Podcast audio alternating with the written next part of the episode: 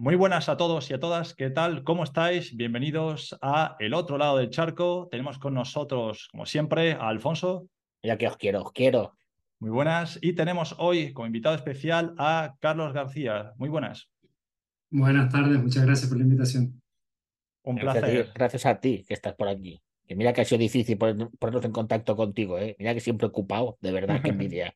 Qué envidia. Con- Contactarme es fácil, sí, pero la reunión ya, eh, hay historia, que ¿no? tener un par de semanas de, de margen. Vale, Uy, pues a- Alfonso, ¿quieres arrancar tu primera pregunta? Pa- No, yo te, yo te dejo a ti, tú eres aquí el máquina. Qué caballero, qué caballero, Alfonso. Hombre, Vale. faltaría más. Antes que nada, pequeña presentación, Carlos. Cuéntanos quién eres.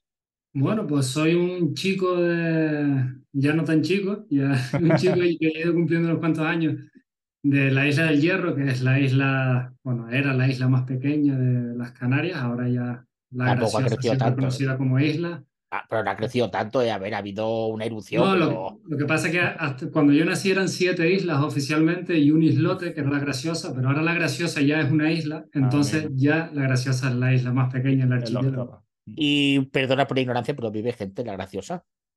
Vive gente, vive gente, sí. No te sé decir cuántas, Ah, vale. eh, pero un par de cientos al menos sí. Podías haber dicho búscalo en Google, pero bueno, gracias. Algo mirando. Y bueno, un chico del Hierro, la isla más pequeña del archipiélago, de los más pequeños, unos 10.000 habitantes. Y nada, hijo de dos funcionarios, una hermana, y nada, he ido buscando mi camino en la vida y he llegado hasta Alemania un poco por casualidad, igual hablaremos un poquillo más de ello. Y nada, muy contento de, de haber llegado por fin a Alemania, las oportunidades de desarrollo y de crecimiento que he encontrado y, y bueno, estar aquí hoy con ustedes también. Para los oyentes, eh, ¿cuándo, o sea, con qué edad te fuiste a Alemania?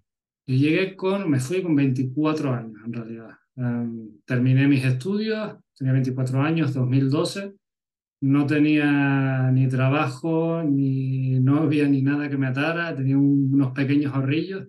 ¿Cuántas veces se repite esa historia? eh? Se repite, ¿no? Bueno, al final, todo es, nuestras generaciones Sí, eh, son historias bastante parecidas, ¿no? Eh, somos jóvenes, tenemos la preparación, no teníamos el trabajo, teníamos quizás un poco de ahorros como para echar a volar y, y en realidad yo me fui a vivir a Inglaterra, unos contactos que tenía allí a través de mi hermana, que había estado allá previamente, y mi idea era irme a buscar eh, trabajo allí, aprender inglés, pero en 2012 no estaba la cosa en Inglaterra mucho mejor que en España, no había trabajo. Y de hecho, después de seis semanas que, que estuve buscando trabajo sin conseguirlo, ya estaba a punto de volverme a España, a Canarias, y un buen amigo de Madrid, que conocí de cuando estaba estudiando en Madrid, estaba en ese tiempo estudiando un Erasmus en Hildesheim, en Baja Sajonia, en Alemania. Ah, mira. Me dijo, oye, Carlos, ya que estás por aquí, por Europa cerca, eh, pásate a verme, aunque sea una semanilla, y después, si quieres, ya te vas. Y llegué casi que de visita con una maleta de 20 kilos de Ryanair, y me gustó todo tanto desde el primer día bueno. que, que me quedé. Eh, una pregunta que te iba a hacer con lo de la pareja al principio. Eh, ¿tú ves que la gente que viene con novia o con pareja tiene menos porcentaje de triunfar en, en un país o no? Lo digo porque he conocido muchísimos casos de que han venido con la pareja y han acabado a tiros. No siempre, pero mejor dicho, te voy a mejorar la pregunta. Estando soltero en un país, cuando vas a emi- eh, emigras, ¿crees que tienes mayor probabilidad de quedarte o no? Bajo tu punto de vista. Mm, Creo que no es un factor que influya mucho, la verdad. Creo que hay otros factores que, que tienen un, un papel más importante a la hora de que a alguien le vaya bien eh, con, con un proyecto de migración o al llegar a un sitio. No, no creo que sea algo... al tener tantos grupos, tanto todo y dio tanta historia, pues claro, me gustaría más preguntarlo cara a cara a la gente para saber de primera mano qué es lo que piensa la gente. Si a alguien le interesa ir a Alemania a buscarse la vida, no tiene por qué dejar a su pareja ni buscarse una pareja para, para emprender el viaje. Eh, Bueno, Que, bueno. que den el paso en su estado actual y ya irá fluyendo. Ay, ay, ese es el espíritu. Yo, yo quizá en ese aspecto diría que igual cuando te vas soltero, eh, tienes más probabilidades de integrarte. O sea, en el sentido de como no conoces a nadie, tienes que conocer gente. Si tienes a tu pareja que habla del mismo idioma que tú, yo creo que vas a aprender el idioma de forma un poco más lenta. No sé si en eso... eh, Eso, eso, hombre, eso es cierto. También es verdad que puede haber muchas, muchas etapas que puedan ser duras, y que si uno tiene el apoyo emocional de la pareja, eh, bueno, puede, pueden superarse esas dificultades más fácil y tirar para adelante o apoyarse el uno al otro. Si uno no está muy bien eh, con el trabajo económicamente, pues tirar más para adelante. Pero sí, es verdad que para el tema del idioma está claro que cuanto menos contacto tengas con, con hispanohablantes, en nuestro caso, especialmente los primeros años, pues mejor. No, no, para todo el mundo. ¿eh? Yo llevo 10 años aquí y yo soy el hola, ¿cómo estás? ¿Y cuánto gano? No sé más alemán, ¿eh? Así que, bueno, mi caso. Carlos, eh, tú empezaste, pues eso, eh, estando ahí en, las Islas Canarias, estudiaste Administración y Finanzas, llegas a Alemania, ¿en cuentas de, tu sector o tienes que empezar por algún trabajillo al principio? No, no, yo llego a Alemania sabiendo decir Hallo. y la otra cosa que sabía de alemán era, eh, en esa época yo decía que era Superkaufen, que significa se vende, porque esos eran los carteles que yo veía en Canarias, ¿no? en alemán, Superkaufen, se, se vende. O sea, no sabías nada. Evidentemente, en mi sector, si no sabes el idioma, pues no puedes empezar. Entonces, los primeros años, mis primeros dos años, estuve trabajando en fábricas, de la producción, de temas de tornero fresador. Trabajo bastante mecánico, ocho horas al día, tres turnos, a veces por la mañana, a veces por la noche, a veces por la tarde. Tres turnos es... Bueno. Es había. yo, lo hice con, yo lo hice con 24, 25, 26 años. Todavía era joven, igual ahora me costaría un poquito más, pero... Tú con 24 tu DNI era de plástico y ahora con la edad que tienes sigue siendo de plástico, ¿eh? No hace tanto tiempo. Si me dijeras que, que tu DNI lo abriste así, vale, no me jodas, que eres joven todavía. Sí, pero ya, ya, se ya los 35 años empiezan a pesar. Ya, ya, la energía es otra, igual es porque tengo niños también. Pero no, esos dos primeros años estuve trabajando en fábricas y pues, me tenía que apuntar a cursos de alemán, a dos además. Me apuntaba el de la mañana, el de la tarde, y dependiendo del turno que tuviese, pues iba en un horario en otro. Enhorabuena, tío. Yo el primero que he conocido que ha hecho eso, tío, aquí en Alemania. No, no es tener ganas, es tener ganas, no, no, no, normal que has llegado donde has llegado, no me jodas. Claro, por otro lado, Carlos, eh, hombre, si querías triunfar dentro del mundo de las eh, finanzas en, Alemania, el alemán lo tenías que tener todo temprano. O sea, era un objetivo a corto plazo. Bueno, y para prosperar en general, no solo ya para el mundo de las finanzas, sino recomendación a a todo el que emigre, a Alemania o cualquier sitio, cuanto antes o cuanto mejor aprendas el idioma, pues antes y mejor eh, te vas a integrar y vas a tener también eh, opciones de prosperar, ¿no? Entonces, bueno, eso lo, lo tenía más o menos claro. La, la, verdad es que durante mis primeros seis, ocho meses ni lo intenté. y cuando llegué me acuerdo que, bueno, me comunicaba en inglés con estudiantes, amigos de, de mi amigo, y con una chica alemana, yo muy optimista le dije, no, yo te apuesto que dentro de tres meses, cuando nos veamos en septiembre, octubre, voy a estar hablando contigo en alemán. Y dice, pues casi, casi. No hay vidas para aprender alemán, lo siento, pero, Al principio cuesta, cuesta saber cuándo termina una palabra y empieza la otra. Pero bueno, poco a poco, eh, después se va, el oído se va ablandando y no, es. Pues, es cuestión de, de no desesperarse. Y aquí otra vez, si nos escucha alguien que está en ese tramo, en ese proceso, paciencia y hay palabras que necesitas escucharlas 20 veces para aprenderlas, hay palabras que tienes que escucharlas 200 veces para aprenderlas y, de, sacar pecho, sacar pecho ahí, venga, coño. Sí, sí. Oye, Carlos, te voy a preguntar, entonces, después de esos dos primeros años, ¿ya luego entraste, cuando ya empezaste, me imagino, a dominar el alemán, ¿entraste ya en el mundo de las finanzas o tardaste un poco más? No directamente, conseguí, em, tenía trabajo, pero pedí una cita en la, oficina de empleo y les dije, oye, mira, yo tengo una formación, eh, me gustaría enfocarme aquí a ver si me podían ayudar. Y gracias a la persona que me asesoró, la verdad que fue con un amor, eh, Frau Zonek, que no creo que nos escuche, pero me gusta nombrarla y reconocérselo, me apoyó y me ayudó a buscar una formación, una Weiterbildung, eh, para enfocarme en, en, lo que es el ámbito financiero en Alemania. Entonces estuve ahí unos cuantos meses, 40 eh, horas a la semana, eh, estudiando eh, contabilidad y finanzas en alemán. ¿Me pagaban? Me pagaban el curso. O sea, yo no tenía, estaba en desempleo, me pagaban ah, como si estuviese parado. Vale, vale, vale. Sea, me dejó quedarme parado en vez de buscarme trabajo en otra fábrica y decir, sigo produciendo, muchachos. Encontraron este, esta formación, me pagaron la formación y tenía ingresos de, de desempleo. Y una vez que terminé esto, esta formación, me hice mis perfiles en LinkedIn, en Sync, que es una red parecida a LinkedIn eh, que funciona mucho en Alemania. y a través de ahí fue que encontré ya el, la oportunidad dentro del ámbito financiero. ¿Te costó mucho sacarte el Weiterbildung? Porque en alemán no me jodas. Hostia. Es como todo. La primera semana dije imposible. Ah, vale. Entonces... La, primera semana es imposible que me lo saque, pero bueno, voy a intentarlo y ahí, ahí, ahí. ¿Cuánto tiempo duraste? Porque eran cuatro o cinco meses. Hostias. Y al final terminé con una media de 9,1 en la formación, o sea que mm, fue bastante, bastante bueno. ¿no? Al final los conceptos financieros, también, claro, es mucho vocabulario nuevo, pero yo tenía la formación previa en español. Sí, pero, pero lo que en España son dos palabras, en alemán son media RAE, la Real Academia de la Lengua Española, no me jodas. Por eso te digo, ¿no? no Porque si ya sabes el alemán, tener, a esos atrevéis, a a escuchar el Hakuna Matata en alemán. Así que imagínate, así que imagínate eh, conceptos financieros en alemán. Madre mía.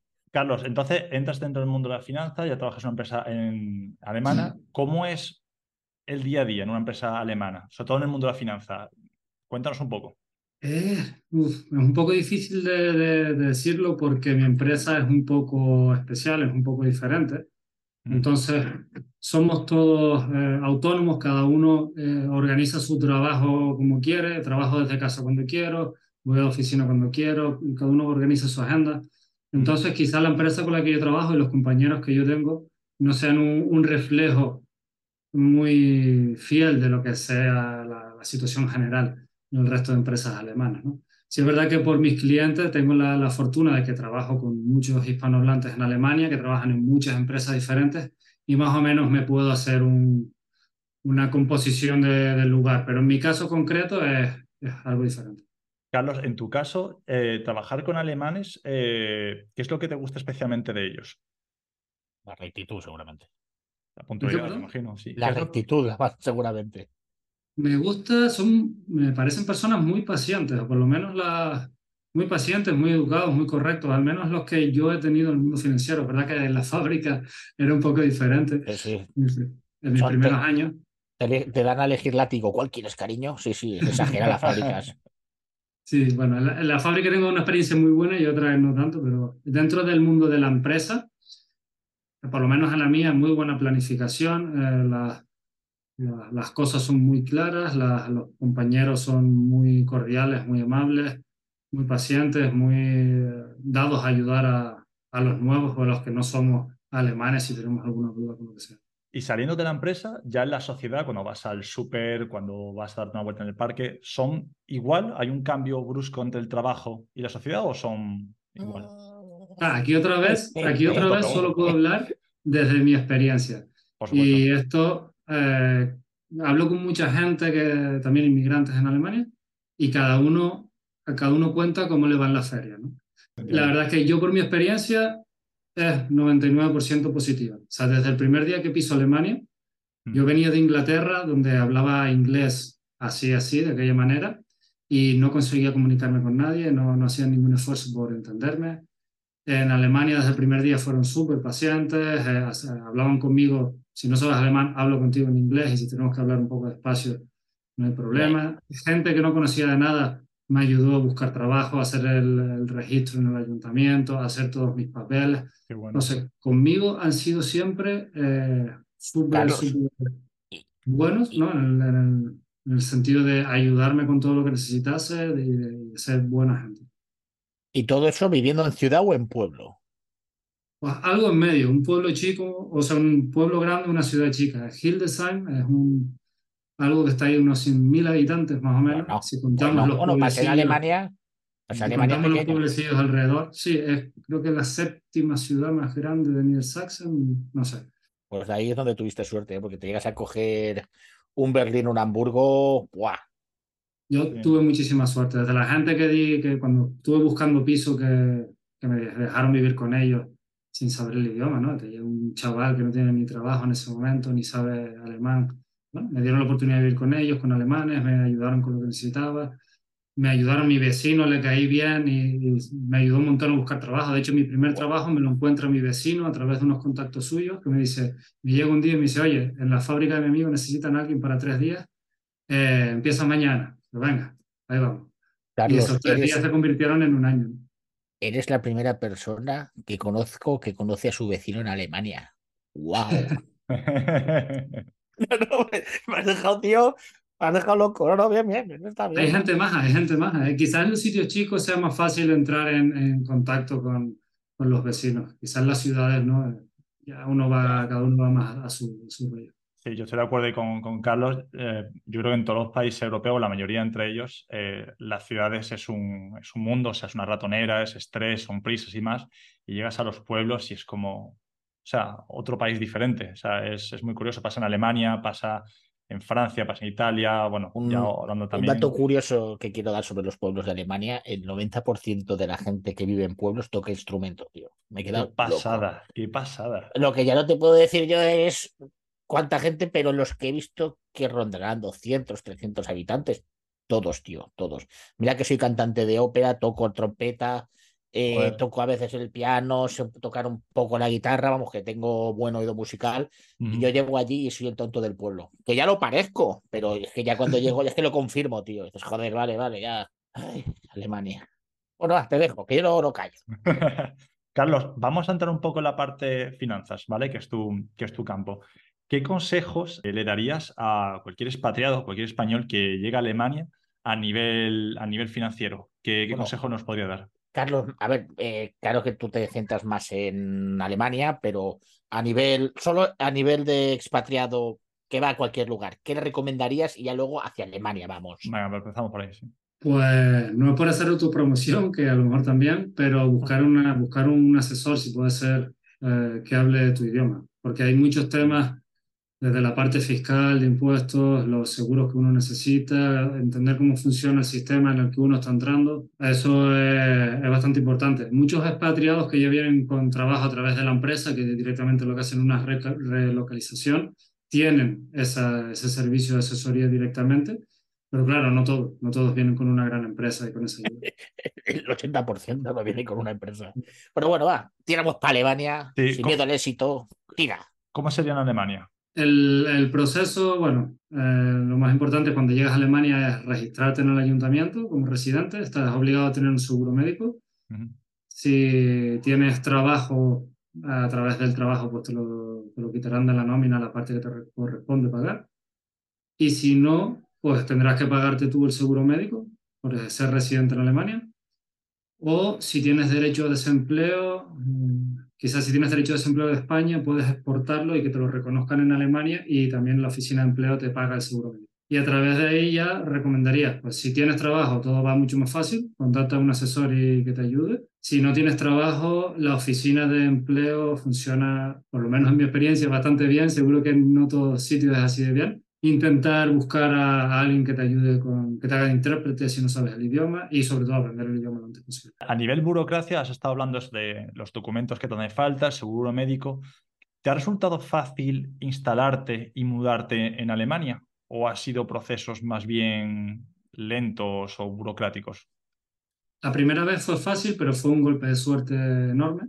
Mm. Después encontrar piso de alquiler en Alemania puede ser muy complicado, uh, sobre todo en sitios, en ciudades. Ya cuando me mudé en Hildesheim todo bien, pero cuando me mudé a, a Hannover ya fue, fue más complicado. Y, y después, bueno, que en, en, Alemania alquilan los pisos generalmente o sea, vacíos, vacíos, vacíos al nivel de que no tienes encimera, no tienes fregadero, no tienes nevera, no tienes ah. cocina.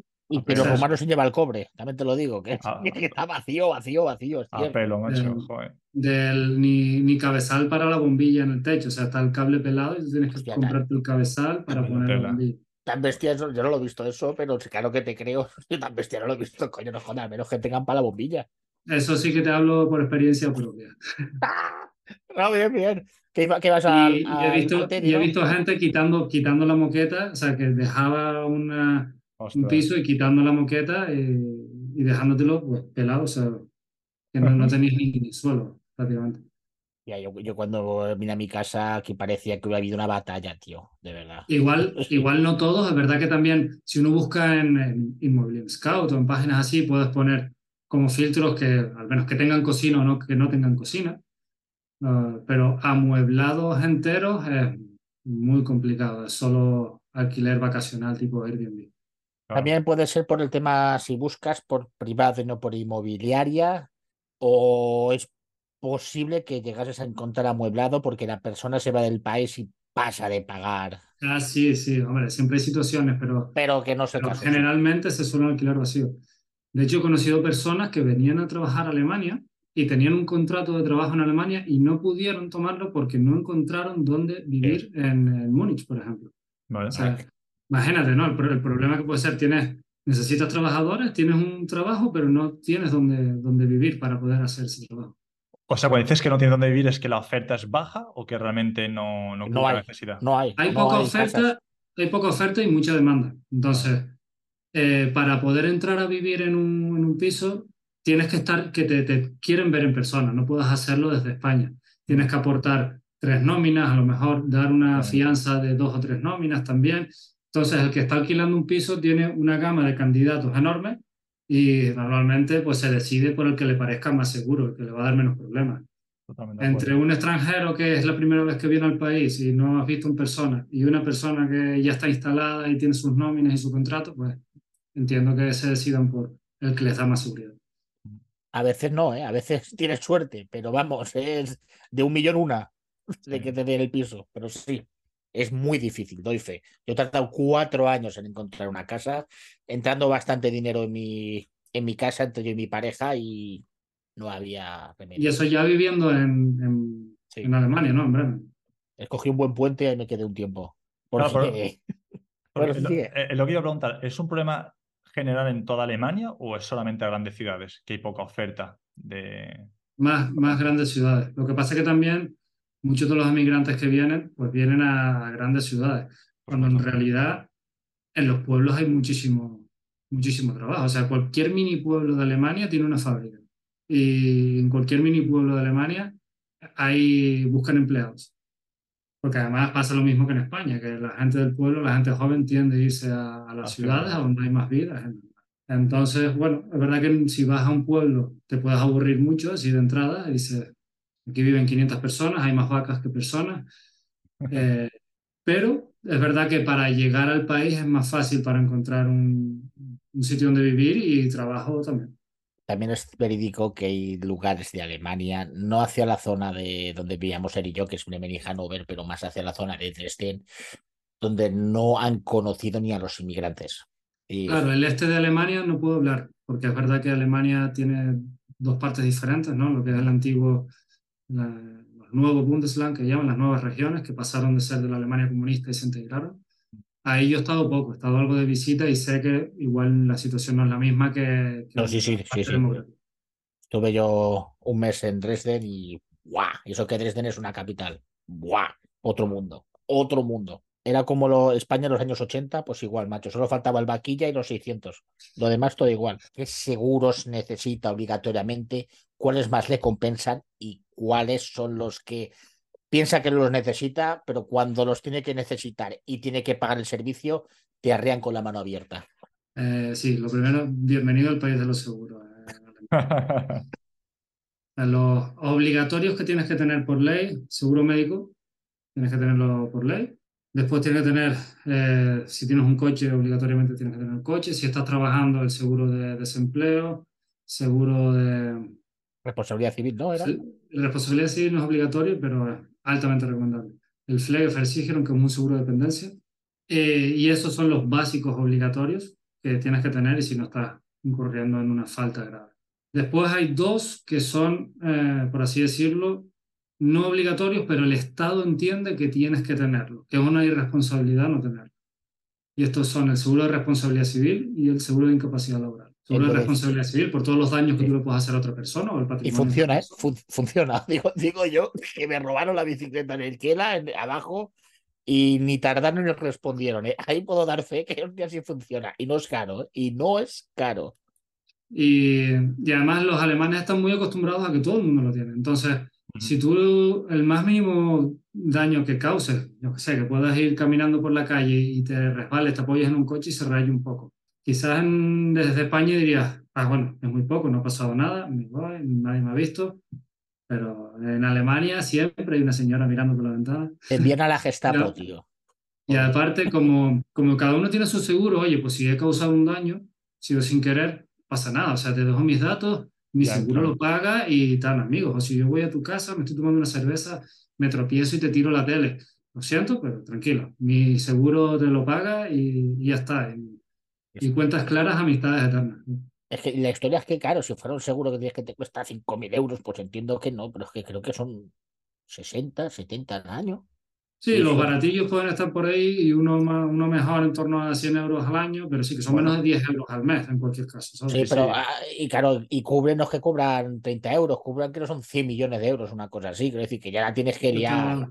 Hasta, hasta Ya tienes 15, que- 50 millones de euros. Sí, sí, o sea, tienes una cobertura bastante, bastante buena. Pues ya sabes, quien quiera, aquí estoy, hombre, menos espero. ¿Hay otros seguros que sean igual de buenos en términos de cobertura, ¿vale? Que puedan cubrir, por ejemplo, el tema de seguros de, no sé si seguros de coche o seguros de, de habitación. No sé si eso también hay en Alemania o. El paquete, el paquete básico que, que recomiendo a quien llegue a Alemania es seguro de responsabilidad civil, seguro del hogar y un seguro de accidente. Estos tres. Más si lo coges como conjuntos, te hacen descuento muchas veces. Y si lo haces a través de un asesor, es como, por ejemplo, como es mi caso o otros compañeros, tienes la ventaja de que cuando lo tienes que usar, pues también tienes una persona que te ayude a dar los partes de daños, ¿no? Y si es en tu idioma, pues mejor. mejor. Eso te ayuda, ¿eh? Eso ayuda. Sí. Y esos tres son los básicos. Y después el seguro de incapacidad laboral que decía antes, esto ya, claro, uno solo tiene que poder permitir. Porque sí, es verdad que dependiendo tu profesión, tu estado de salud y de tus ingresos, lo que quieras proteger, puede costarte tranquilamente 100, 150, 200, 300 euros. Depende de cuál sea tu, tu profesión y de la cantidad que quieras proteger. ¿Hablamos anual o mensual? Mensual. mensual? Joder. Hostia, qué guantazo me acaba de dar. No, no, pero sé, sé, sé que es necesario. Por ejemplo, a los que trabajan en puerto, en remolcadores, sí. Aparte que ganan la pasta, pero es que. Sí, Y sí. cuanto más riesgosa sea la profesión, más caro es. En, en ese sentido, mi recomendación a todo el mundo es, cuanto más joven lo hagas, es más económico. Cuanto más sano estés, con lo cual también cuanto más joven lo hagas, menos historial médico tienes, es más económico. Y si lo puedes hacer siendo estudiante, si nos escuchan a subis o personas que estén en formación todavía, lo cierras como estudiante, mucho más económico, después empiezas a trabajar y te sigue cubriendo con tu trabajo actual. O sea, eso es lo mejor. Claro, ya si llegas con 40 años, la espalda media herniada y encima te- tu trabajo es eh, cargando bolsas de cemento, pues directamente va a ser i- impagable o, o la aseguradora no te va a querer asegurar. Claro, en ese aspecto, Carlos, ya que hemos hablado también de seguro, ¿la atención sanitaria alemana es realmente tan buena como, como hablan de ella o, o es un poco caótica? Esto es, de nuevo, cada uno cuenta cómo le va en la feria. Eh, de hecho, puse, puse una, un post, yo estoy bastante activo en Facebook, si, si quien me quiera seguir me puede encontrar, soy Carlos García Quintero y bueno, ahí pues a veces abajo. interesante, Sí. a veces pues lanzo preguntas para conocer las experiencias de, de la gente y justo hice, hice esa pregunta de, oye, ¿qué, ¿qué te parece la atención sanitaria en Alemania? Y había gente que desde que estaba encantada y le parecía perfecto a, a personas o gente que, que le parecía todo lo contrario. ¿Cuántas veces te pusieron 666 en el- los comentarios? porque, ¿Y eso? claro, no. Coño, porque es que hay malas experiencias, hay muy malas experiencias de la gente.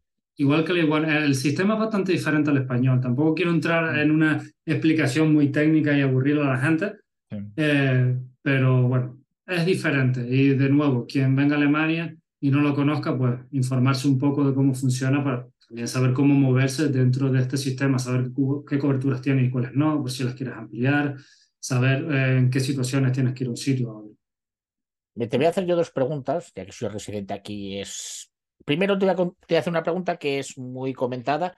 Cuando te sacas el seguro privado, ¿ya no puedes volver al seguro público? Eso se rumorea mucho, ¿eh? No lo sé. el seguro médico privado, no puedes volver al público. Es un, lo que dicen los alemanes, Jein, no es un Ah. sí y no a la vez. En teoría, cuando te decides por el seguro médico privado, no puedes volver al sistema público. Pero siempre hay situaciones, ¿no? Mm. ¿Quiénes tienen derecho a pasarse al seguro médico privado? Los funcionarios públicos, los eh, autónomos y empresarios y los empleados por cuenta ajena que ganen más de 66.600 euros anuales. ¿Ves lo del 666? Es para poner por algo. Ah, ahora lo entiendo mejor, sí. Entonces, estamos hablando que solo tienen derecho a pasar al, al seguro privado la- las capas altas de la sociedad, por así decirlo. ¿no? públicos, empresarios y empleados que ganen muy bien. Em, normalmente no se vuelve al seguro, al seguro público, pero puedes volver en ciertas circunstancias. Por ejemplo, si de repente bajan tus ingresos anuales como empleado y bajas debajo de esa cifra, caes de nuevo, de nuevo en, el seguro privado, perdón, público obligatorio. O si te, en el caso de los extranjeros, si yo hago la Meldon y me voy a otro país y estoy un mes de vacaciones y después vuelvo y es como si entrase de nuevo en el país, es como un, reseteo, ¿no? Y podría entrar en el seguro público. Eh, Pero generalmente no suele ser no suele ser un cambio que se haga, aunque sí es verdad que a veces puede venir a Meldon, para los que nos escucha, es empadronamiento, ¿vale? Porque. sí. No, no, no, tranquilo. Al menos tienes la suerte que al menos lo dices en alemán. Y dices como, me he ameldado o me voy a ameldear. Ya lo, lo, españolizamos. Sí, tenemos, esa, tenemos esa fea costumbre de, empezar a coger términos allá alemanes y españolizarlos y ya después hablando en español lo, lo en la búsqueda de un nuevo horizonte siempre comienza un viaje lleno de desafíos y oportunidades para aquellos valientes que emigran de España y Sudamérica en busca de un futuro en Europa. La vida en un nuevo país puede parecer abrumadora al principio, pero no estáis solos. En Vivir en Europa encontrarás una comunidad que te respalda en cada paso de tu viaje. Somos una comunidad hispana de inmigrantes unidos por la solidaridad y el deseo de tener éxito Aquí encontrarás orientación, amistad y las herramientas necesarias para construir la vida que siempre soñaste. Juntos construiremos un puente de ayuda y compañerismo para que puedas disfrutar plenamente de tu experiencia como emigrante hispanoparlante en Europa. Vivireneuropa.com ¿Hay diferencia entre el seguro público y el seguro privado? Sí. A ver, es que la sanidad en general eh, funciona en España, ¿no? Hay muchos centros públicos donde están contratados los médicos. En Alemania son muchos médicos privados que montan sus praxis, sus clínicas, y entonces pues, tú tienes que buscar uno que te quede cerca, que sea tu médico de cabecera. ¿Qué pasa? Los, los médicos pueden cobrar más, y los hospitales también, son los médicos individuales, pueden cobrar más por los pacientes que vienen de un seguro médico privado que por los que vienen de un seguro médico público. Entonces hay zonas en las que hay suficientes médicos para atender a toda la población. Entonces los, los que están en la cobertura pública pueden tener muy buena cobertura. Hay médicos para todos y hay especialistas para todos. Pero también hay zonas en las que eh, incluso hay dificultades para conseguir un médico de cabecera si estás en la cobertura pública. ¿Cuál es la solución? No lo sé. ¿El sistema es mejor, peor uh, o medio pensionista? Tampoco es mi trabajo valorarlo, ¿no? Ahí yo mi trabajo es básicamente conocer el sistema y ver cuáles son o de qué manera puede mi cliente obtener las mayores ventajas en su situación. ¿no? A veces conviene cambiarse al seguro médico privado, a veces conviene quedarse en el público. Carlos, ya que hemos estado hablando de, Alemania y su situación, vamos a entrar un poco más en tu vida normal, o sea, en tu día a día. ¿Qué es lo que más te mola de Alemania? Que digas, joder, esto lo tiene Alemania y por esta razón, entre muchas, me quedo en Alemania. Yo creo que en general el civismo. ¿Ah, sí? Y también, a lo mejor no me está escuchando alguien que viva en otro lado y va a decir, pues aquí son unos locos, ¿no? Pero me parece que es una sociedad muy cívica y muy educada, ¿no? Que, que las leyes y que las normas hay que cumplirlas, porque eso es algo bueno para todos, no porque tengo que cumplirlas porque si no me multan.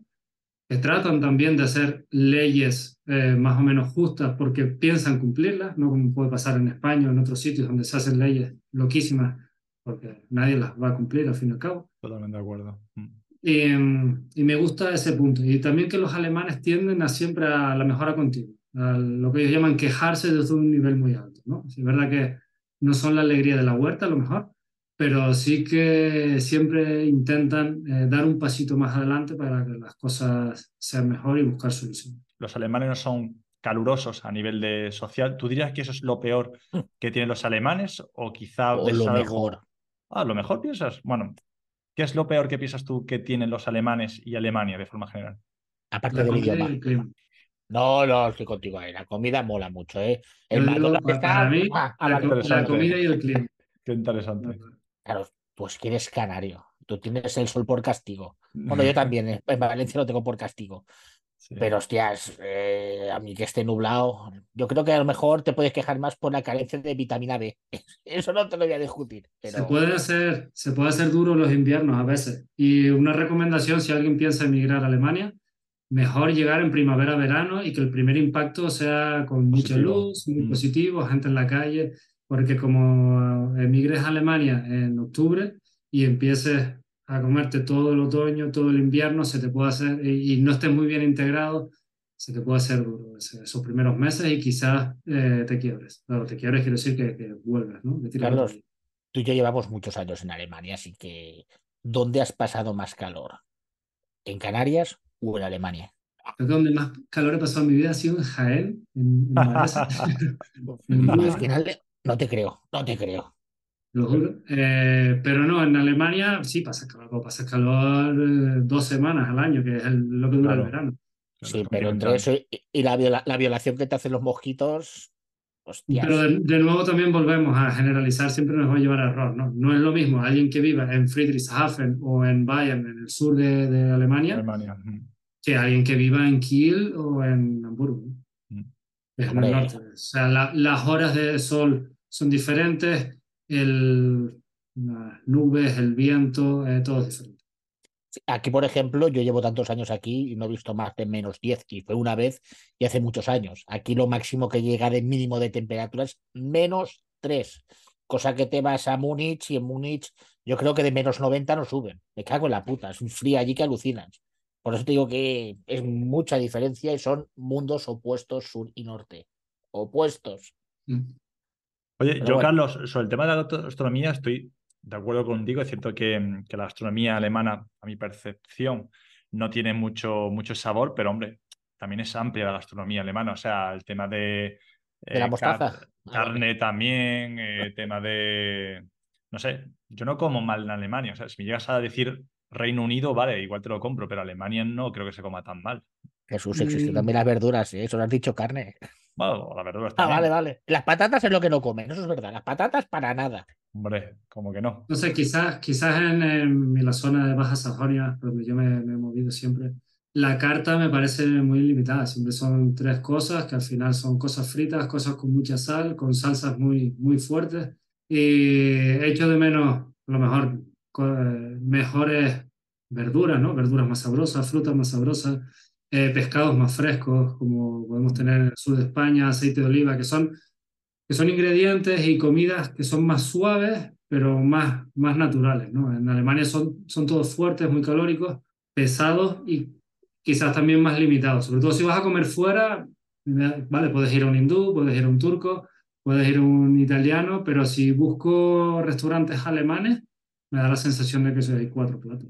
Y gastronomía va para, no gastronomía de Sachsen, de Niedersachsen, te digo, porque aquí donde estoy y en otros lugares sí que hay restaurantes alemanes, pero de gastronomía del lugar nada, todo de la zona de Bavaria, todo. Hombre, yo te iba a decir, Carlos, eh, vale, criticamos mucho la, gastronomía, en eso, pero esto estoy de acuerdo. Tú cuando vas al supermercado, por ejemplo, todos los productos importados, porque imagino que comprarás productos importados, ¿ves que tú lo ves que son especialmente caros o te los puedes comprar sin, sin problema?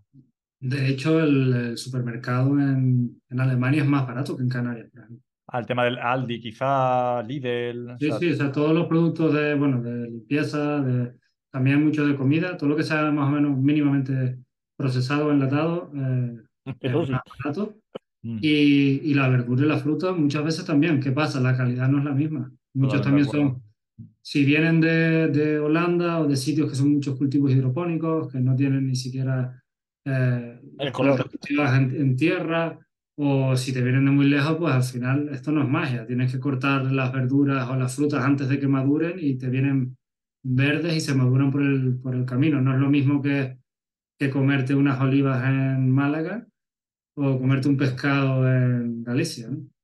Entonces, ¿tú qué recomiendas? ¿Comprar un melón o comprar un pepino hecho el azúcar? Depende de la época del año. Ah, vale.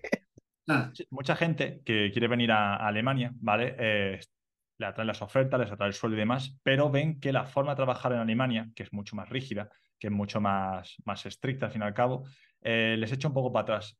¿Tú lo ves como algo positivo esa forma de organizarse tan estructuradamente o ves más bien lo contrario, que son muy, muy cerrados, muy, mm, o sea, muy cerrados o muy rígidos a la forma de abrirse hacia otra forma de trabajar? Mi experiencia creo que está muy influida por personas eh, a las que le va bien. Porque yo por mi trabajo trato con personas que están, tienen un contrato de trabajo estable normalmente y que lo que quieren hacer es ahorrar, invertir, comprarse una casa, pues están, les va bien, quieren progresar y quieren tener todo bien en orden, ¿no? Entonces, lo que a mí me llega a través de, de mis clientes es que valoran mucho que en Alemania las horas extras siempre se pagan, que tienes más días libres, que te respetan muchísimo tus horas de descanso, que te valoran cuando das una opinión, que tienes eh, posibilidades de prosperar ¿no? y de ascender dentro de la empresa. Entonces, a mí me llega más la parte positiva. La persona que llega y no está a gusto y se va, no suelo entrar en contacto con él. Entonces, eso no, no lo puedo valorar. Hay casos, hay casos para todo, pero sí que es verdad que si quieres tirar para adelante, aquí puedes hacerlo. No hay nadie que te lo impida. No hay nada. Nada ni nadie, perdona. Conozco muchas personas en España que dicen, mira, mi contrato es de ocho horas al día, pero al final todos hacemos nueve y media, diez. Esas dos horas al día que echas extras, nadie te las paga. Nadie te obliga a quedarte, pero ya se entiende que si no echas esas dos horas no estás implicado con la empresa. Y esa cultura eh, no existe en Alemania. En Alemania, si tú haces tus horas libres y no te las pagan, te las apuntan y te las dan en tiempo libre. Generalmente, la mayoría de las empresas son muy serias con esto. Ya solo con eso y con que es normal en Alemania eh, pedir un aumento de sueldo. Muchas veces en España no se pide un aumento de sueldo porque te crees que te, que te van a echar y que ya vas a estar a malas y que se lo van a tomar a mal. En Alemania lo más natural del mundo es si han pasado dos años y no te han subido el sueldo, es que tú lo reclames, incluso una vez al año. Mm. Pues mira, para que veas que lo que me acabas de decir, te lo juro que lo voy a hacer mañana. Mañana voy a hablar con mi jefa. A ver si me paga. Hombre, ya, que lo dices, ¿por qué no? Sí, o sea, eh, no, se lo van a tomar nunca mal. Y quien nos escuche, que lo haga. Oye, eh, cuando empecé a trabajar, cuando empecé a trabajar, cobraba X y todavía estaba aprendiendo, no sé, llevo dos años, ya soy bastante eficiente, creo que me merezco un aumento de sueldo por esto y por lo otro. Y si no te dan un aumento de sueldo, por lo menos que te den una Vermögenswirksame que es como una retribución aparte de tu trabajo que te pueden dar para otro tipo de un seguro complementario, un plan de ahorros que te paga la empresa, ¿no? Pero hay que, hay que, hay que pedir. Mira, Carlos, te voy a hacer una pregunta antes de todo. Mejor dicho, dos. Una de ellas, ¿qué sensación tuviste cuando recibiste tu primera nómina y viste bruto y neto? En ese caso, eh, claro, es que yo venía de trabajar eh, por muy poco dinero. Entonces, mi neto, aunque era poco, era sensiblemente superior que el neto que yo tenía en España. Entonces no me importaba mucho que, que me quitase. Claro, con el tiempo te acostumbras, te acostumbras a, los salarios alemanes y sí que te empiezas a fijar más en los detalles. Y ya, y, de la caña al cuero, ¿no? Pégame con la caña ya no, era con el cuero, de las hostias que te dan, sí, sí, doy fe, doy fe. Pero uno de los datos que quiero dar de la, del tema financiero en Alemania, con el bruto, puedes jugar mucho, te pueden devolver mucho y hacer muchas cosas. Y os digo una cosa, mejor que Carlos, que lo conozco ya bastante, no vais a conocer a nadie. Carlos, dinos algún truco para reducir el bruto. Bueno, el bruto lo vas a seguir pagando, pero luego te pueden devolver. Dinos trucos. Mi parte del trabajo es ayudar a las personas a, rebajar la, la, presión fiscal, ¿no? Encontrar instrumentos financieros, inversiones que les den ventajas fiscales pero no soy un asesor fiscal que haga la declaración de la renta. Entonces, ¿cuáles son las principales opciones para eh, reducir la carga fiscal en Alemania? La compra de inmuebles como inversión, que permite desgrabarte muchos gastos, muchos gastos asociados que son más o menos flexibles, y eh, los planes de pensiones están muy subvencionados. Sobre todo si pagas muchos impuestos, hay eh, algunos modelos de planes de pensiones que te van a desgravar bastante. Entonces, esas son las dos principales alguna sí que pueda recomendar? Alguna sí general para, para todo el mundo. Bueno, cuando te mudas a Alemania, el primer año, te puedes desgravar eh, gastos de mudanza por motivos de trabajo. Es, un, es una cantidad preestablecida, no es que tú tengas que aportar facturas, sino simplemente con tu, con tu registro del ayuntamiento el primer año dices, oye, yo llegué y me mudé por motivos de trabajo, te puedes desgravar bastante. Si vienes con familia, más. Si, tienes, eh, si te compras un, ordenador, pues depende cuál sea tu trabajo, si lo puedes achacar a... No, nos des tanta información, mejor, porque luego al final te vamos a pedir cuántos likes para un preguntas y respuestas de la gente, así que baja, baja, relájate. Ya te veo que va embalado. Pero de nuevo, estos son tips muy generales y quiero dejar claro que no soy asesor fiscal, sino financiero. Qué bueno, qué bueno. Oye, ¿tú crees que ahí el, el alemán típico es una persona que tiende a, a invertir o tiene cultura de, de, inversión o por lo general es una persona que suele ser más bien, que suele gastar dinero? Al alemán típico, ¿quién es? El, el alemán es más agarre que una pelea No, de es- ya te lo si, digo. si ves las estadísticas, si ves las estadísticas, los alemanes eh, tienden a invertir poco, la verdad. O sea, son el, muy, Ahorradores muy en tema afines, de... muy afines a la seguridad, aunque la seguridad sea que el dinero se quede en el banco y que no me dé nada, sino que pierda poder adquisitivo debido a la inflación. Vale. Se suelen eh, orientar más a inversiones tipo el Sparbook, una libreta de ahorro que te da un 0, Por supuesto. nada. Eh, muchas veces tiene más gastos que lo que te da, pero es seguro, pero no fluctúa. Esto ha ido cambiando en los países del norte de Europa.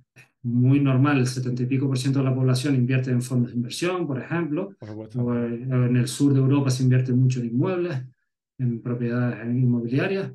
Y en Alemania esto va cambiando, pero claro, ellos vienen de una situación de unos años de mucha estabilidad económica. ¿no? Eh, eh, tenían antes buenas pensiones, Mm. el, no había inflación, entonces, bueno, con la inflación bajita, con mis ahorros y con la pensión que tenía más o menos buena, pues no necesito preocuparme mucho del tema financiero.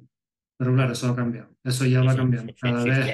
Pero, joder, pagaba 50 céntimos por medio kilo de arroz, ahora pago unos 10, pues imagínate. Y eso hace dos años, ¿eh? No te creas. Imagínate. y las pensiones todo. han bajado muchísimo. Date cuenta que un jubilado de Alemania, uno que haya eh, trabajado 40 años, que haya cotizado 40 años. Se puede estar eh, quedando con el 45% de sus ingresos. O sea, te jubilas y Muy- muy pasas a tener menos de la mitad de los ingresos que tenías antes. Un- Eso un es un cambio importante. Carlos, Entonces, dato- si, no- tienes que pagar alquiler, o, o, pues eh, es muy complicado mantener tu nivel de vida. Para que la gente lo vea, eh, aquí sí, sí es verdad que son sueldos de 6.000 euros, que no, no todo el mundo, pero bueno, son 6.000 euros, pero claro, brutos, netos se transforman en 3.200. Entonces, de ahí, si tú le, ya él comentando que la pensión se te queda en un 45%, en el mejor de los casos, se te queda en nada, en 1.300, 1.400. Y no me vengáis aquí diciendo, echa la mitad, no, no, es que es muy bajo, es muy bajo. Y quien nos escuche puede decir, oye, pues yo con 1.300 euros vivo. Y Sí, o sea, con 1.300 euros se puede Ahora. vivir, pero la, la cosa es el nivel de vida. Cuando tú ganas eh, 3.000 o cuando tú ganas 2.000, tú estás acostumbrado a cierto nivel de vida, a viajar, a moverte, a ciertas opciones de ocio, ¿no? Que después de repente pues, cambia mucho si no has hecho otro tipo de inversiones, ¿no? Entonces estás, en pocas palabras, diciéndonos que cogemos un plan de pensiones ya, en pocas palabras. Depende de la situación, a lo mejor no siempre es la mejor opción porque eso es algo muy individual, ¿no? Hay, Mm. hay quien sí le va a venir bien. Yo en general suelo recomendar enfocar en la, la construcción patrimonial en tres pilares, en tres áreas. Planes de pensiones, inmuebles y fondos de inversión o acciones. ¿no? Mm. Teniendo esas tres opciones, tienes herramientas bastante diferentes, pero que te van a dar muchas ventajas para ocurra lo que ocurra en el futuro, tener tu margen de maniobra. ¿no? A veces, pues las ventajas del inmueble te van a ayudar más que las del plan de pensiones, otras veces será el plan de pensiones lo que te venga mejor, otras veces los fondos de inversión. Ir diversificando en esos tres ramos. Hoy he estado viendo tu Facebook, yo te vigilo, y ponías algo sobre la inteligencia artificial. Mi pregunta es, ¿tú crees que la inteligencia artificial va a llegar a suplantar a los asesores financieros? Estoy seguro de que va a existir la opción. Eso es así. O sea, va a existir la opción de, que, de tener un asesor financiero virtual, que tú le des tus datos o que simplemente eh, sea un, quizás algo que añades al ordenador y conociendo todo lo que tú haces, tiene acceso a tus cuentas, ve lo que tú buscas en internet, tu estilo de vida, ve tus emails, te pueda recomendar algo. Sé que va a existir tarde o temprano.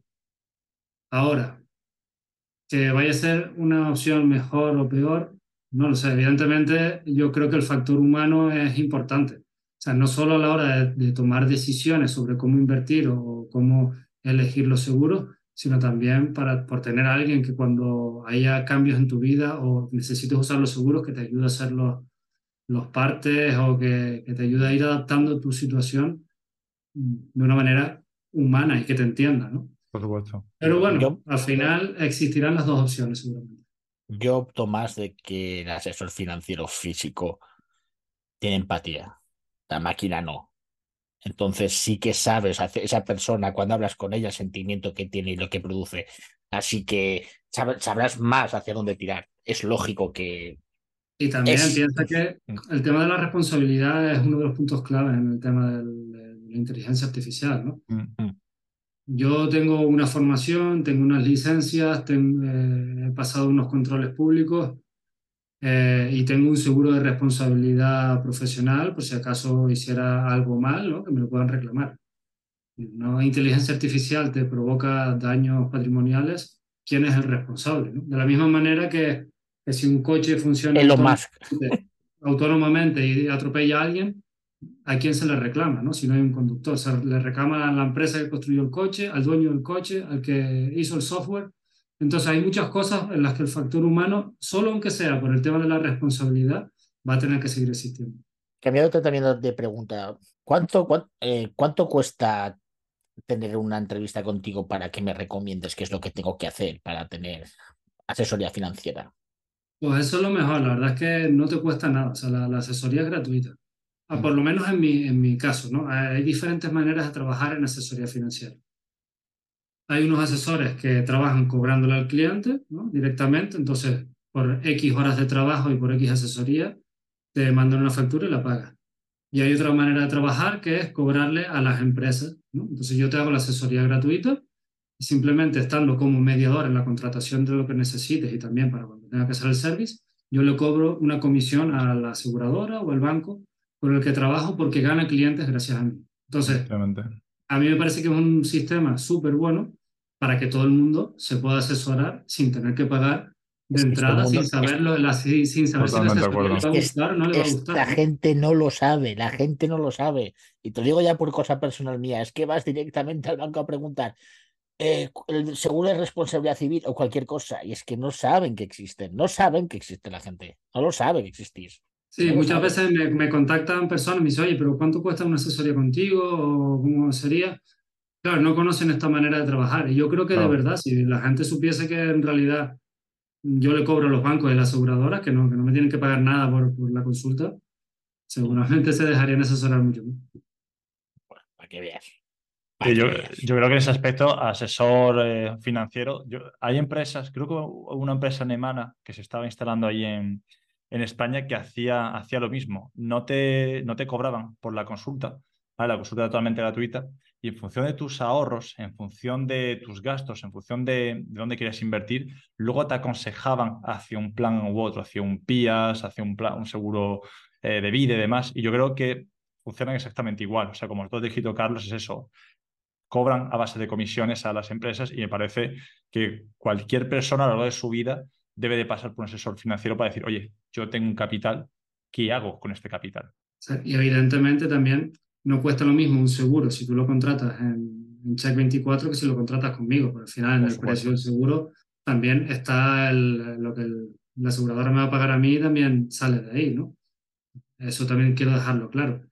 Pero, pero sí que le da la, la oportunidad a mucha gente de asesorarse y de tener unos, unas líneas maestras eh, de- a través de un profesional y tener un- una mejor visión de cuál es su situación y sus necesidades antes, que, antes de tomar una decisión sin tener que pagar. ¿no? Entonces, en ese sentido, aconsejarle a todo el mundo que al menos haga una asesoría, si no ya conmigo, que, que- que también puede ser, sino con cualquier otro compañero que se dedique a esto. Pero ya que hacemos contigo, no jodas.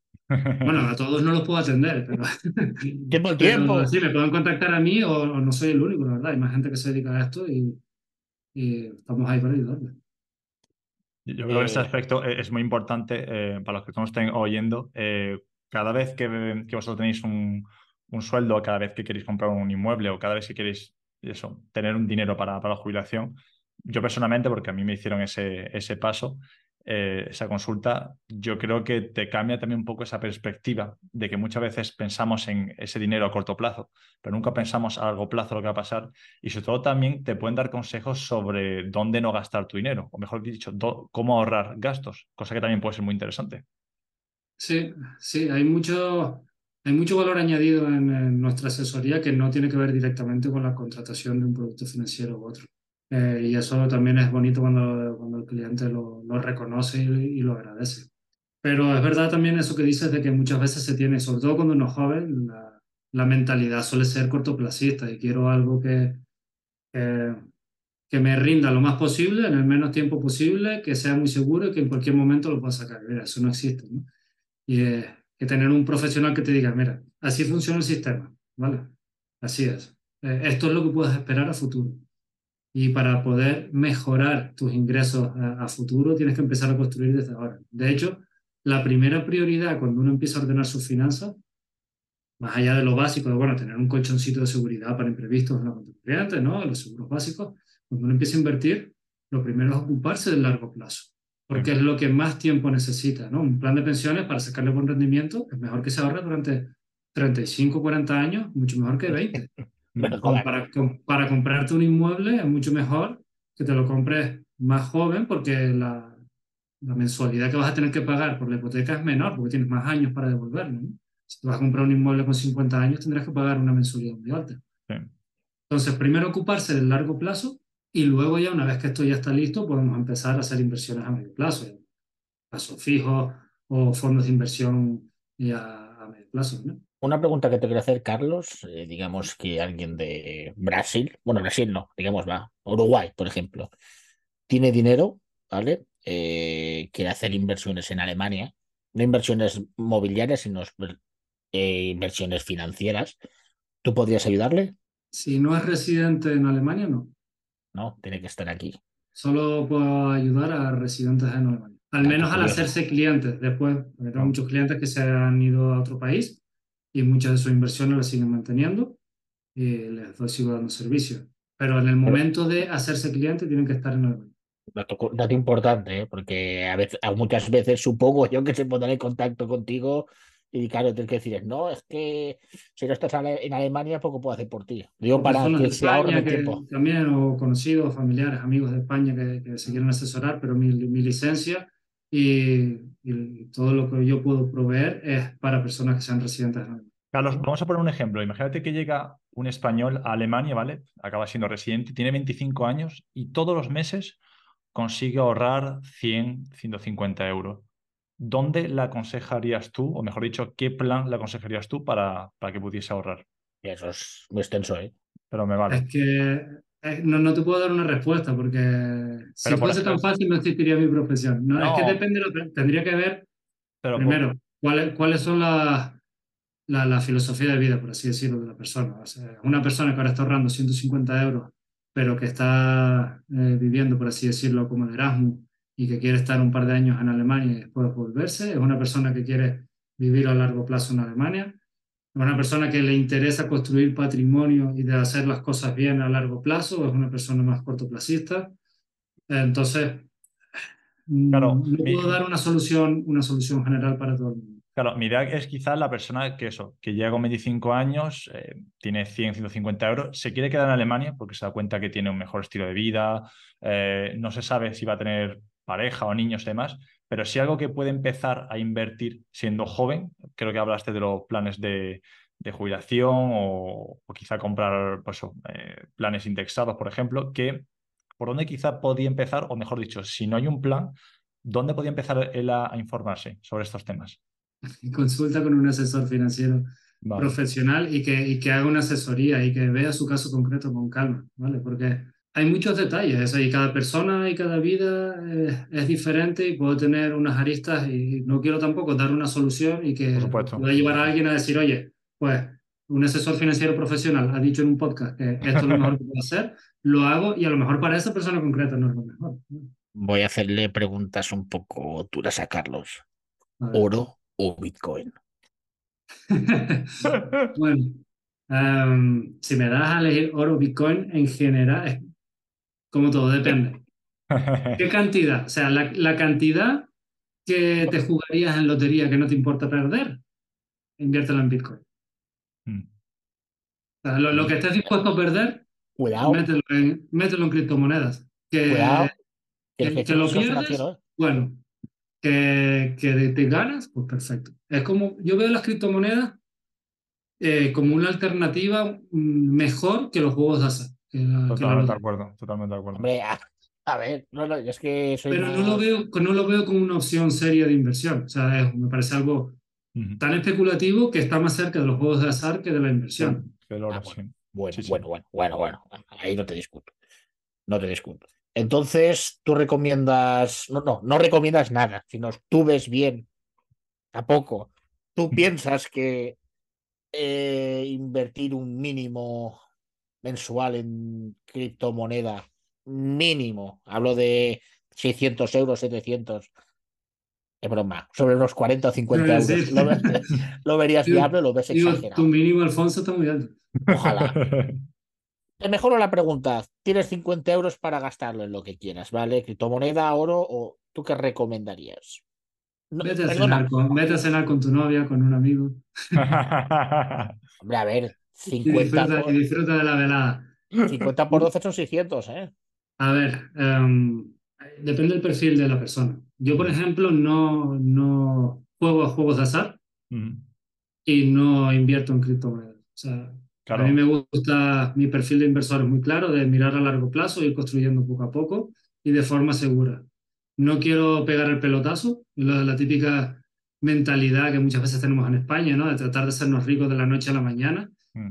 Eh, decía un, un, un gestor de fondos, un inversor muy famoso, que mucha gente por no tener paciencia para hacerse rica poco a poco, termina arruinándose rápidamente.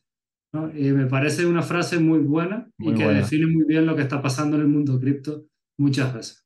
Yo, bajo la experiencia que tengo con el tema cripto, eh, como no tengas paciencia y en tu mentalidad no tengas la decencia de decir, si no vendes, no pierdes, malo.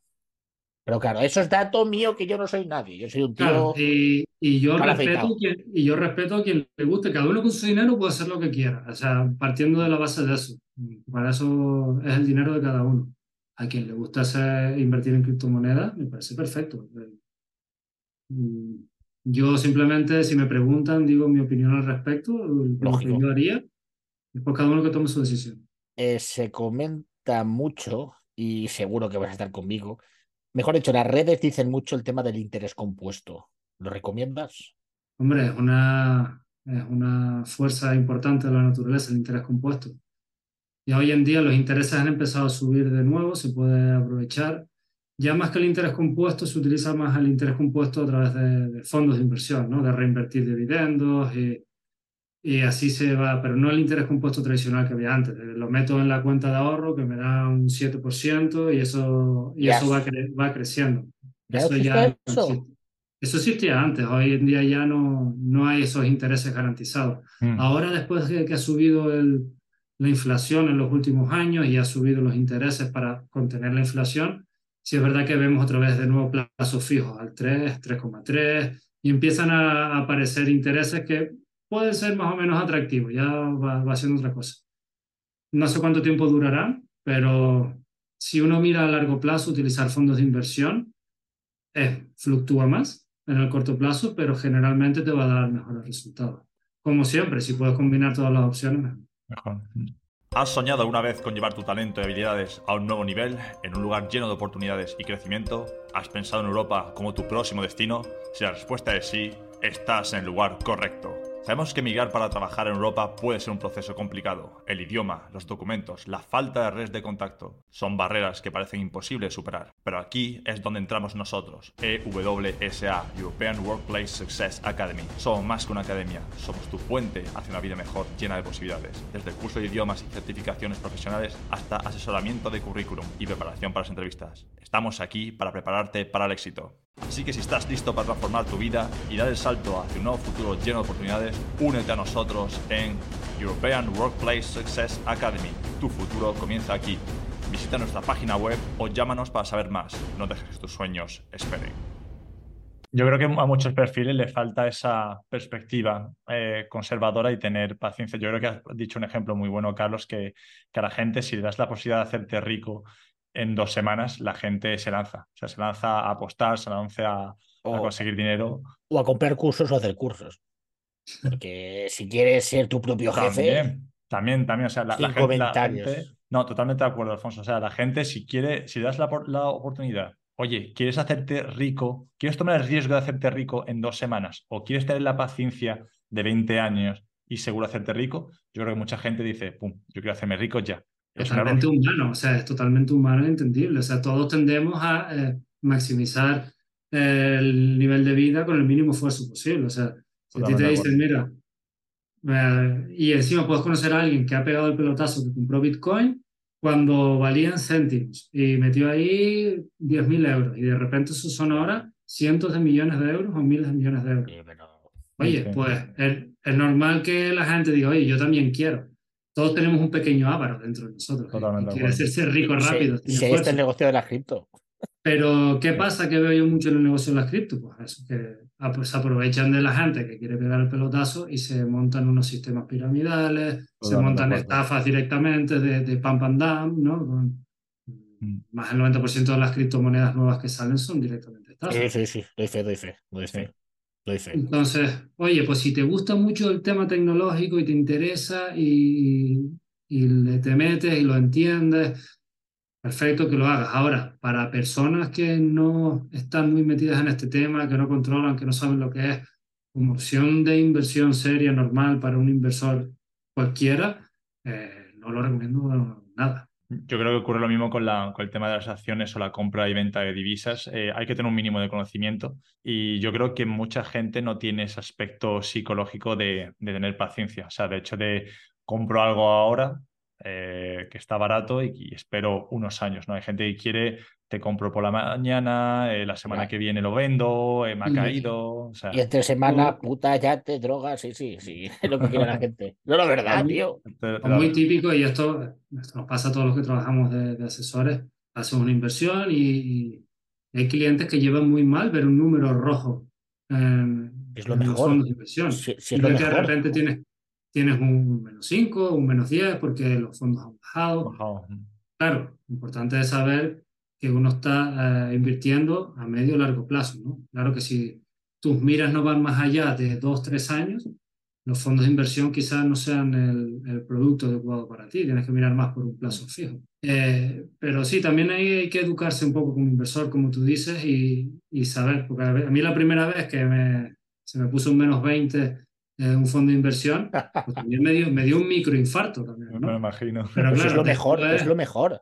A mí lo que más me gusta. Claro, pero después tienes que tener la cabeza fría y decir, cuando, por ejemplo, con el tema del COVID, que hubo una caída brutal del 50% en casi todas las bolsas, oye, oportunidad, oportunidad de inversión. Yo invertí en ese momento. Yo también, sí. Yo llamé a mis clientes y decirles, oye, mira, está todo barato, ¿crees que puede ser una oportunidad? ¿Quieres eso es lo que te decía yo.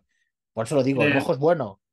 Claro, eh, pero también hay que tener la mente muy fría o confiar mucho en tu asesor, porque cuando tú estás viendo en la televisión que es el apocalipsis, que, nos vamos a morir mañana, ves todas las bolsas han caído, eh, restricciones, eh, no sé qué. Claro, lo normal es que tú tengas miedo y digas, ¿cómo voy a meter yo X dinero ahí si no sé si, si voy al supermercado y voy a ver papel higiénico, ¿no? Claro. Pero, pero cuando, esa, cuando esa época salió también una frase que decía, mientras los, los pobres compran papel higiénico, los ricos compran acciones. Eh, sí, señor. No tiene que ver con que sean ricos o pobres, sino más bien por la educación financiera ¿eh? Carlos, una pregunta, y esto ya te hablo de, del 1929, cuando el crack, que hubo el crash, allá me pillas, porque el crack creo que es otra cosa. Tú en ese momento hubieras estado allí y ves las bajadas que hubieron, ¿tú hubieras comprado acciones en ese momento? Cuando bajaron, cuando ya estaba al mínimo, ¿tú hubieras comprado? Son contextos diferentes, porque ahora mismo el sistema financiero está... Es diferente, me imagino. Entonces, eh, las, las burbujas que se hicieron en ese momento, aunque se han vuelto a hacer burbujas en diferentes sectores, nunca, nunca ha vuelto a ser tan catastrófico como hasta ahora. Pero es que en ese momento era como... Una sorpresa, sí. Claro, cualquier limpiabota se compraba acciones de una empresa simplemente porque lo estaba haciendo todo el mundo y a lo mejor esa empresa no era ni presentaba eh, cuentas anuales, ni tenías información de que si está funcionando bien o no está funcionando bien. Entonces, lo que se armó en ese momento fue una burbuja general increíble. Mm. Hoy en día es muy, mucho más difícil que pase esto. Por el sistema financiero, pero el sistema cripto todavía no está regulado. Claro, el sistema cripto es la selva que era el sistema financiero hace 100 años. Yo veo muy mal que a los jóvenes se les enseñe mucha literatura, mucha matemática y demás, pero a nivel financiero no se le enseña nada. O sea, no se les enseña a cómo utilizar el dinero, a lo que es una inflación, lo que es ahorrar. Yo no sé si eso en algún, en algún momento de nuestra vida lo veremos en el sistema de educación, pero me parece a mí catastrófico. No sé si en Alemania hay un poco más de cultura, por ejemplo, que en España, en ese, en ese aspecto. No lo sé porque yo no yo estuve en el sistema educativo español, después ya cuando me formé en Alemania ya fue como adulto. Mm. Em, Entonces, sí es verdad que en, en España es un tema que es completamente familiar. O sea, depende de la suerte que tú tengas en tu familia, si se habla de, de economía, si se habla de finanzas personales o familiares, o si no se habla de eso. Si tú en tu casa de pequeño estás escuchando el dinero solo trae problemas, el dinero viene y va, Sí, sí. eh, o, o, o los, o los pobres, o el, o el vecino que tiene dinero es porque le está robando a no sé quién, o, Sí. mira este que montó una empresa, que se, que, ¿qué le pasa? Que se quiere ser rico y se está criticando a las personas que prosperan, o no hay ni siquiera uno, unas líneas de, de cómo tienes que, que manejarte tú con tu propio dinero, pues es normal que después cuando llegamos a la vida adulta y empezamos a gastar, estamos totalmente perdidos. Hay gente que se gasta todo lo que tiene, que no sabe siquiera cómo funciona el sistema. Yo ya no sé si en el, en el sistema educativo habría que, que dar algo, clases muy técnicas de cómo invertir, pero sí por lo menos de enseñarle a los chavales de, oye, ¿qué es la inflación? El sistema de la seguridad social, o sea, cómo funciona el sistema público de pensiones, ¿no? Para que ellos entiendan qué pueden esperar, que, que no, el dinero no es magia, o sea, no, el gobierno no crea dinero y nos lo da, Claro. ni, ni vas al cajero y se genera en ese momento, ¿no? Hay un sistema bastante complejo por detrás en el que todos estamos inmersos, queramos o no, y conviene, aunque sea, conocerlo mínimamente para saber con las reglas del juego en el que estamos metidos. Sí, sobre todo para mí es claro que la gente por lo menos tenga una base de cómo funcionan los bancos. O sea, simplemente cuando imprimen dinero, ¿cuál es la consecuencia des- detrás? O sea, uno ve el billete que sigue siendo el mismo, pero no se da cuenta de que, oye, esa inflación es que indirectamente te están robando, entre comillas. O sea, es, Claro, o eh, eso la gente no se da cuenta y dice, no, no, es la inflación, tal, no me impacte. No, no, sí te impacta. O sea, tu dinero no es el mismo que hace unos eso, años. es. Eso pasó mucho también cuando el tema del COVID, que no se, se generaron Sí, miles de millones de euros para, para, para dar ayudas, que de nuevo, parece muy bien que se intenta ayudar en la medida de lo posible a quien lo necesite, pero la cantidad de dinero que se está gastando, se está metiendo en el sistema sin necesidad, porque ya el sistema eh, está Ah, trabajando retomado. de manera autónoma y se sigue inyectando fondos y gastándose en cosas, porque hay que justificarlo de alguna manera, hay que gastar ese dinero. Y eso nos puede parecer que no pasa nada, pero es lo que tú dices. Eso, cuanto metes más masa monetaria en un sistema, el valor del dinero eh, baja. Entonces, vale, a mí no me afecta, ¿no? Si te afecta, o sea, la inflación está haciendo que, que el dinero que tú tienes y el dinero que tú estás ganando valga menos ahora. La deuda es buena, la deuda es mala. Como siempre, depende. ¿De quién depende?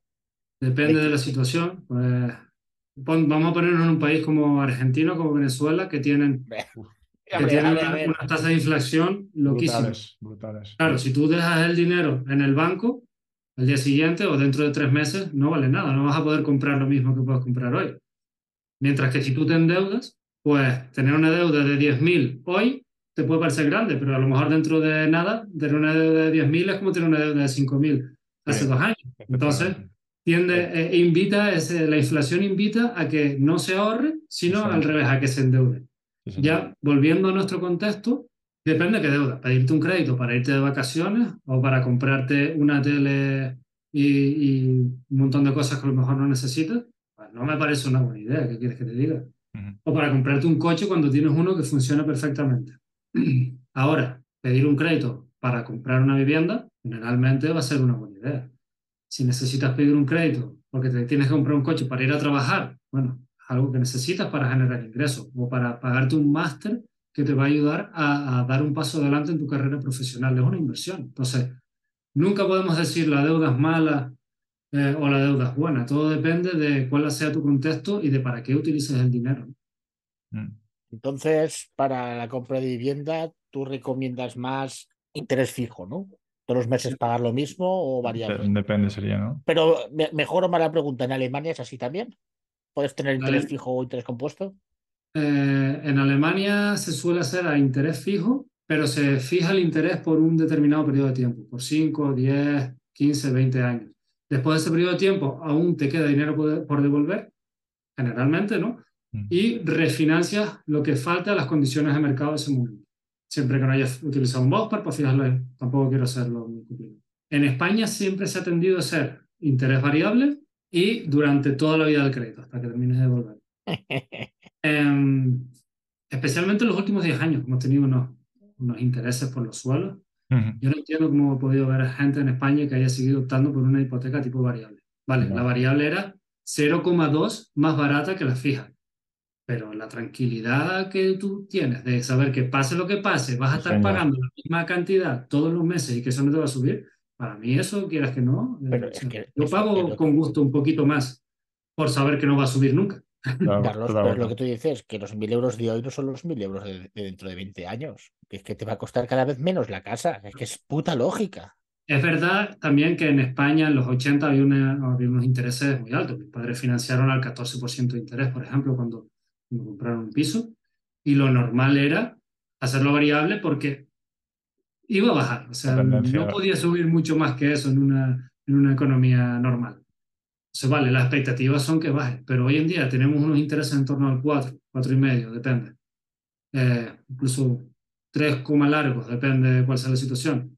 A mí me parece estupendo financiar al 4,6 fijo y saber que eso no me va a subir antes que financiar al 4,3 y que me pueda subir más. Pero bueno, eso al final el, el, cliente es el que decide. Yo para mí lo tengo claro. Carlos, digamos que tienes 400 euros fijos que tienes que pagar.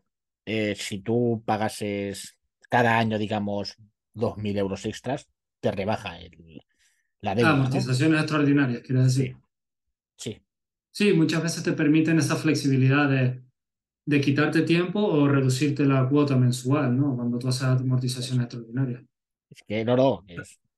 A veces merece la pena, a veces no, también. A veces me merece más la pena, en vez de hacer una amortización extraordinaria. Si yo tengo un crédito con un interés muy bajito, me guardo el capital y con ese capital puedo hacer una nueva inversión y me apalanco pidiendo, ¿sabes? Antes que quitarme un crédito rápido, si es barato. Es una ciencia. Yo no haría, por ejemplo, yo no haría amortizaciones extraordinarias a quienes tengan hipotecas que por debajo del 3%, que es un interés que merece la pena pagarlo y no descapitalizarte. Si no, después te pasa lo que sea y necesitas pedirte un crédito, te lo pides al 10% o al 8% para, para tener esa liquidez. No, no me parece un buen negocio. Estamos aprendiendo, ¿eh? sí, sí, sí, sí, sí.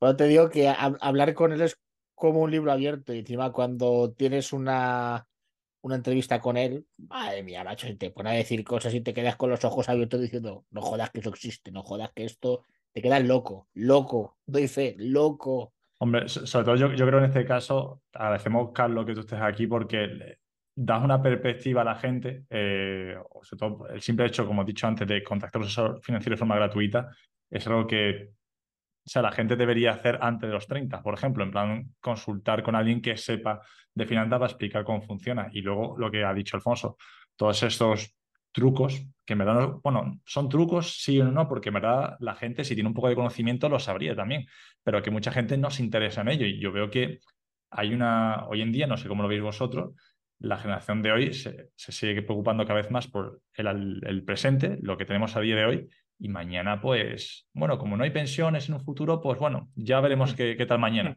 Ya, tío, pero joder, no puedes ir en plan.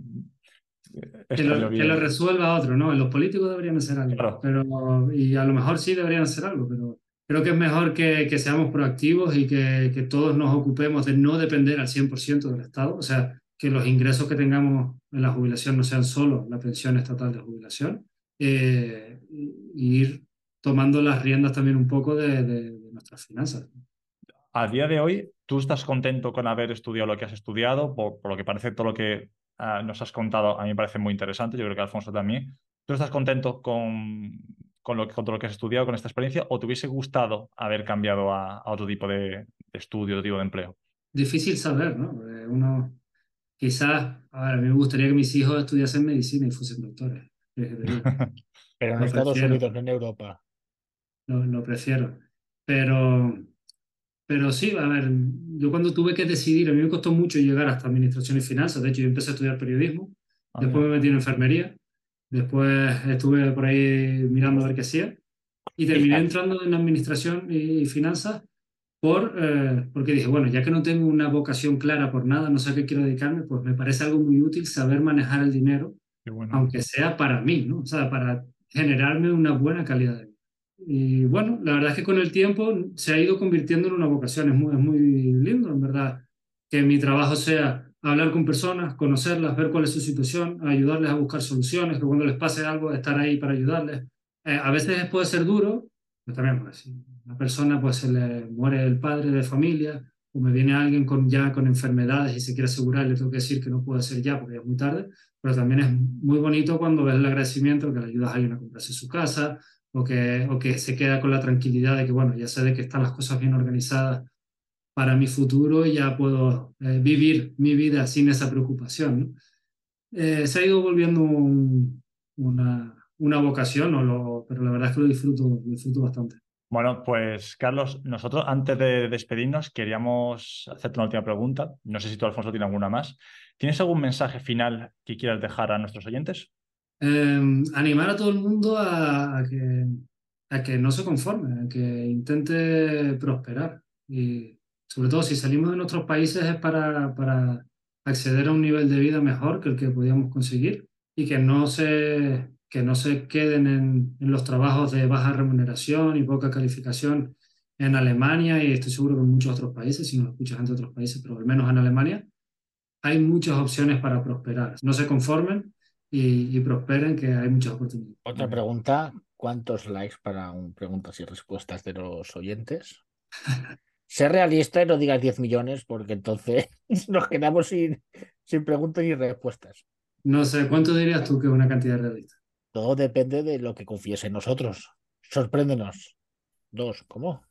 A ver, sería ¿cuántos, cuántos likes a, a nuestro podcast para hacer un preguntas y respuestas? Sí, porque contigo es fácil que tenerlas. Así que. No, pero yo creo. Me parece. 100 me parece exagerado.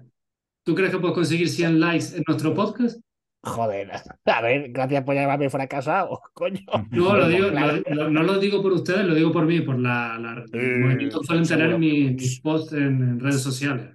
Sí, seguro que 100, sí, hombre, jodas. Ya por ya por el tema orgánico de YouTube, ya, ya no ya no es por decir que somos malos, pero sí, hombre, 100 sí, hostias. bueno, ¿cuánto es, para, ¿cuánto es para ti una, no, 100, cantidad? 100, 100 me parece bien a ver, queda mejor, di 99, así ya me dejas. Me dejas mal. Venga, vamos a decir 200. Va, entonces 99, vale. Va, 200, pues va, 200, sí, es fácil que los tengas, sí, te lo digo. Venga, hacemos un pregunta y respuesta. Ahí está. Pues bueno, te dejo a ti, Jesús. Bueno, pues un placer, Carlos, el haber compartido tiempo con nosotros. Yo he aprendido un, montón de cosas, seguro que nuestros clientes también. Y nada, esperemos verte, verte muy pronto. Muchas gracias a ustedes. Carlos, y lo grabo. Quiero que entres a alguna de nuestras tertulias. Vas a sufrir. Voy a sufrir, no me estás convenciendo. ¿eh? No, no, no, muy mal. Bueno, ya, ya, te pasaré alguna y a ver si te animas, ¿vale? Bueno, yo ya por mí me despido yo y te dejo a vosotros. Muchas, gracias a ustedes por la invitación y espero que, que les guste el podcast a quien lo escuche y sobre todo que le pueda resultar de ayuda en cualquier momento. Perfecto, muy bien. Muchas gracias, Carlos.